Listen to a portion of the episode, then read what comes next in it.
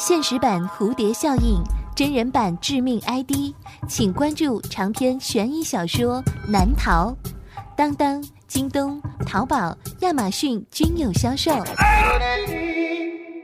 那年暑假，张强去看他的表叔，他的表叔在一个深山里的采矿场工作，那离城市很远，要坐十多个小时的汽车，还要走五个多小时的山路。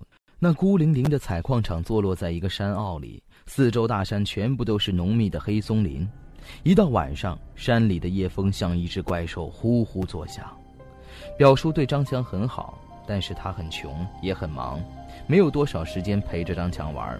他一个人在表叔家里待不住，经常到矿上跟其他的工人玩。一天下午，张强做完作业，看了看时间，才下午三点半，于是打算去矿上溜达溜达。表叔的家离矿上只有一段路，走起来十几分钟就到了。穿过一道山梁，到了矿上要经过一片杂树林。山里秋冬的下午总是灰沉沉的，每次走过这片杂树林，他总要唱着歌给自己壮胆，因为那片树林之后有很多荒坟，如果不发出点声音，那树林里的风声和沙沙作响的树枝，真的是让人有点发毛。刚想唱歌。张强突然发现，就在山道边儿，有一个老婆婆。她佝偻着腰，颤巍巍的拾着柴火。看见有人在，张强的心里放松了许多，朝那老婆婆走了过去。本故事由朱威编辑制作，讲述朱威、小梦。这个故事的名字叫做《陶婆婆》。张强走到了那婆婆的身边，对她笑了一下。婆婆抬起头看了看张强，也笑了。她仔细打量着这位老婆婆，她头上戴着一顶线织的黑色小帽，上身穿着一件藏青色的棉袄，下身很单薄，一双小脚加上一双老式的布鞋，看起来很干净整洁。小强，她说话很慢，那暗哑的声音顺着山风传过来。她那蜡黄的脸上。布满了皱纹和黑斑，下巴微微翘起，那失去光泽的干瘪嘴唇似乎合不拢。他用一双浑浊无神的眼睛盯着自己。我姓陶，你就叫我陶婆婆吧。陶婆婆笑了，所有的皱纹上下分为两层，深深的挤在一起，那张干瘪的嘴显得更干了。陶婆婆用手抚摸着张强的头。张强感觉陶婆婆的手好冰好冷，真是个好孩子。婆婆给你点好吃的。陶婆婆从篮子里面拿出了两枚红红的山果，自己用手捡了一颗，放在没有牙齿的嘴里，下巴一开一合，一丝鲜红的汁液顺着她的嘴角淌了下来。张强接过另外一颗，也放在嘴里。他从来没有吃过这么好吃的山果，微微的甜酸，果实的口感很绵软，水分也很多。他感到有红色的汁液也从他的嘴角流了下来。他用舌头把留在嘴外的果汁舔干净。看他吃的很馋，陶婆婆用一种空洞无神的眼光看着他，慢慢的说：“你要记住，不要跟其他人讲婆婆的事儿。等过一段时间，果子长出来。”再给你吃，好吗？第三天，张强揣了点软和的糖果，想送给陶婆婆，可是，在路上并没有看见她。等走到矿上，闲得无聊，他在储藏室里翻了又翻，无意中他找到了一个发黄的相框，凑近阳光，他看清了那相片里的人，那个熟悉的身影，一顶黑色的小帽，干瘪的嘴唇，那是陶婆婆。张强擦干净上面的灰尘。照片下面写着：“一九六五年十月留存。”一九六五年，我天哪，那差不多距离现在已经有三十来年了，三十多年。而那照片上的陶婆婆看上去就跟张强昨天见到的没什么两样。三十来年了，就算这老婆子活着，多多少少该有点变化吧。难道昨天晚上自己遇见的是？你干嘛呢？一个声音从张强的背后传了过来。张强的手一抖，相框落在了地上。他一回头，原来是矿场上的工人黑子。黑子是个单身汉，所以他住在矿场里面。整天没日没夜的干，又来不及洗澡，几乎每次见到他都是浑身上下黑不溜秋的，所以有了这样一个别名。黑子冲自己笑了笑：“哟，胆儿这么小，这就把你吓着了。”张强从地上捡起那个相框，用袖子擦掉了上面的灰。这个老太婆，你你认识吗？呃，不认识。不过听矿上的老师傅说过，这是陶婆婆，死了二十来年了。什么？你再说一遍。你你怎么了？应该是死了二十多年了。我六七年前就在矿上做事儿了，那个时候他都已经死了十多年了。你自己算吧。你黑子，你可别吓我，吓你？我干嘛吓你？矿上的人都知道，不信你去问啊。说完，黑子转身走了出去。不可能啊！张强从相框里取出那照片那照片左侧的那个老人，他脸上那下嘴皮努上来特有的笑。那照片里的老太婆好像正直勾勾的盯着张强。那真的是陶婆婆。就在昨天，她还给了自己东西吃。张强疯一样的跑出了储藏室，他跑到了叔叔的宿舍，把昨天遇到的事情。跟叔叔说了一遍，张强的叔叔听完皱了皱眉，然后他一边安慰张强：“之前听说几个放牛的孩子，也遇到过一个老婆婆，难不成就是你嘴里说的那个？明天叫上矿里的几个人一起去看看，啊，把村里的老人也叫上，这方面的事儿，他们懂得多。”第二天。村里的老人带着矿里的几个工人来到了陶婆婆下葬的地方。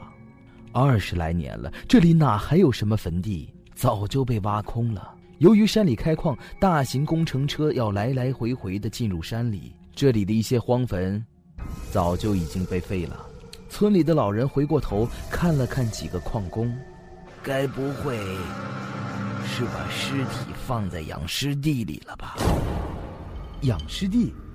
对，就是地下阴气最重的脉络，就像咱们矿场上的矿脉一样，地下阴气聚成一团，就会有一个封闭的养尸场，死人埋在里面，尸体不会腐烂。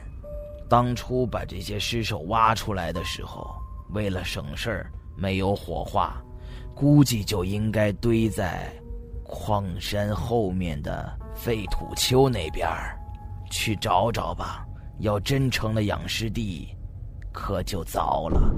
当天在矿山后的堵丘里面，果然挖出了几具尸体，这些都是当初荒坟里面的尸首，几乎全部都没儿没女。一口气挖出这么多尸骨，可不是小事儿。矿上的人赶快去找了村里的书记，书记到了之后，决定将这些尸首就地火化。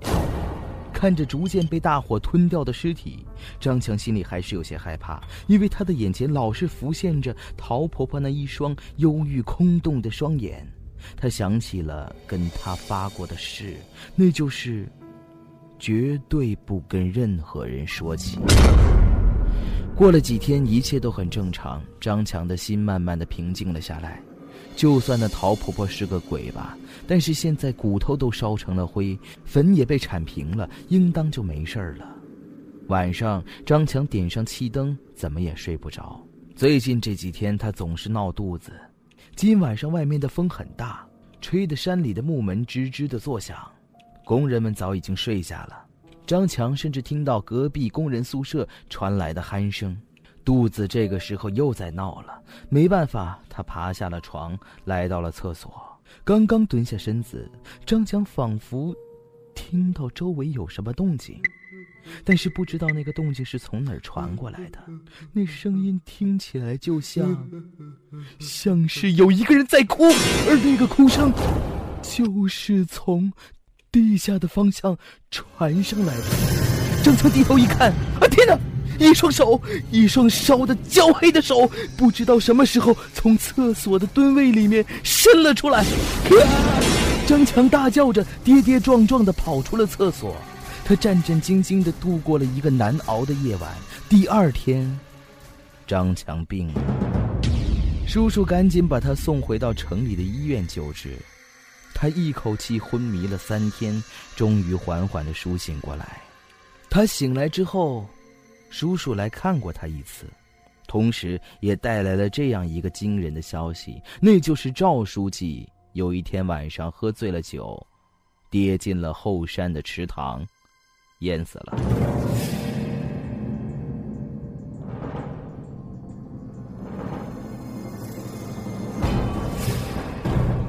从这儿之后，张强的肠胃一直不是很好，他自己也搞不懂到底是什么原因。兴许是心理作用，因为，他总是回想着陶婆婆给他吃的山果，那鲜红的果汁，还有那独特的味道。二十多年过去了，张强害怕每一个黑夜，他从来不敢在晚上上厕所。他总觉得陶婆婆就在某个深处默默的注视着他，但是时间多多少少还是冲淡了恐怖。比起小的时候，他已经好多了。这一年，张强结婚了。他婚礼当晚正好是他的太太二十四岁生日的那天，送走了亲友，张强抱着他美丽的新娘回到了卧室。灯关了，整个房间只有那二十五支蜡烛。照着张强和他美丽的妻子，妻子就坐在桌子对面，笑盈盈的看着自己。新房里那暗淡的烛光下，他们深情的互望着。时钟敲响了，十二点了。妻子从蛋糕上取出了两枚红樱桃，伸过手递给张强一颗，然后抿着嘴对自己笑：“老公，过了十二点我就满二十五岁了。”我要给你一个全新的我。接着，他慢慢的张开嘴，把另外一枚红樱桃放在自己的嘴巴里。他用嘴唇用力一抿，那樱桃里鲜红的汁液顺着他的嘴角流了下来。就在这个时候，张强看着自己的妻子，突然间想到一个人，那就是陶婆婆。而他又留意到那妻子下颚两颗并列的美人痣。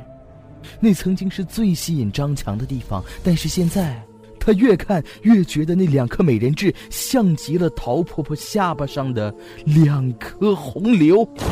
张强站起身，他双腿开始打颤，在昏暗摇晃的烛光下，他突然间看到了毛骨悚然的一幕：那妻子的长发，在墙上分明映着一个佝偻的身影，而那还没有卸掉的头饰。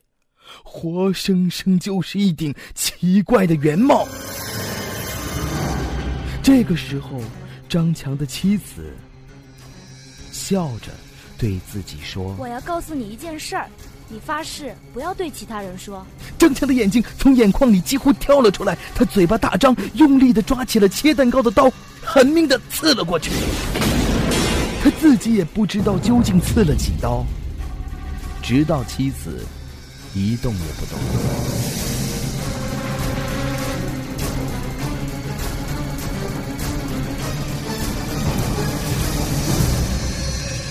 张强打开了灯，冷静的看着这一切。妻子脸上各种各样奇怪的刀口，血流如注。就在这时，他发现妻子的手里攥着一张纸，那是一张化验单，上面写着是测孕结果。阳性！天哪，原来妻子想告诉自己的事情就是她怀孕了，而自己就在新婚的当晚杀了自己的妻子，还有，还有那腹中未出世的胎儿。陶婆婆在二十五年之后残忍的报复了张强，直到今天，他仍然认为自己没有疯，这种报复也远远没有结束。因为张强此时此刻已经进了监狱，等待他的将会是漫无尽头的无期徒刑。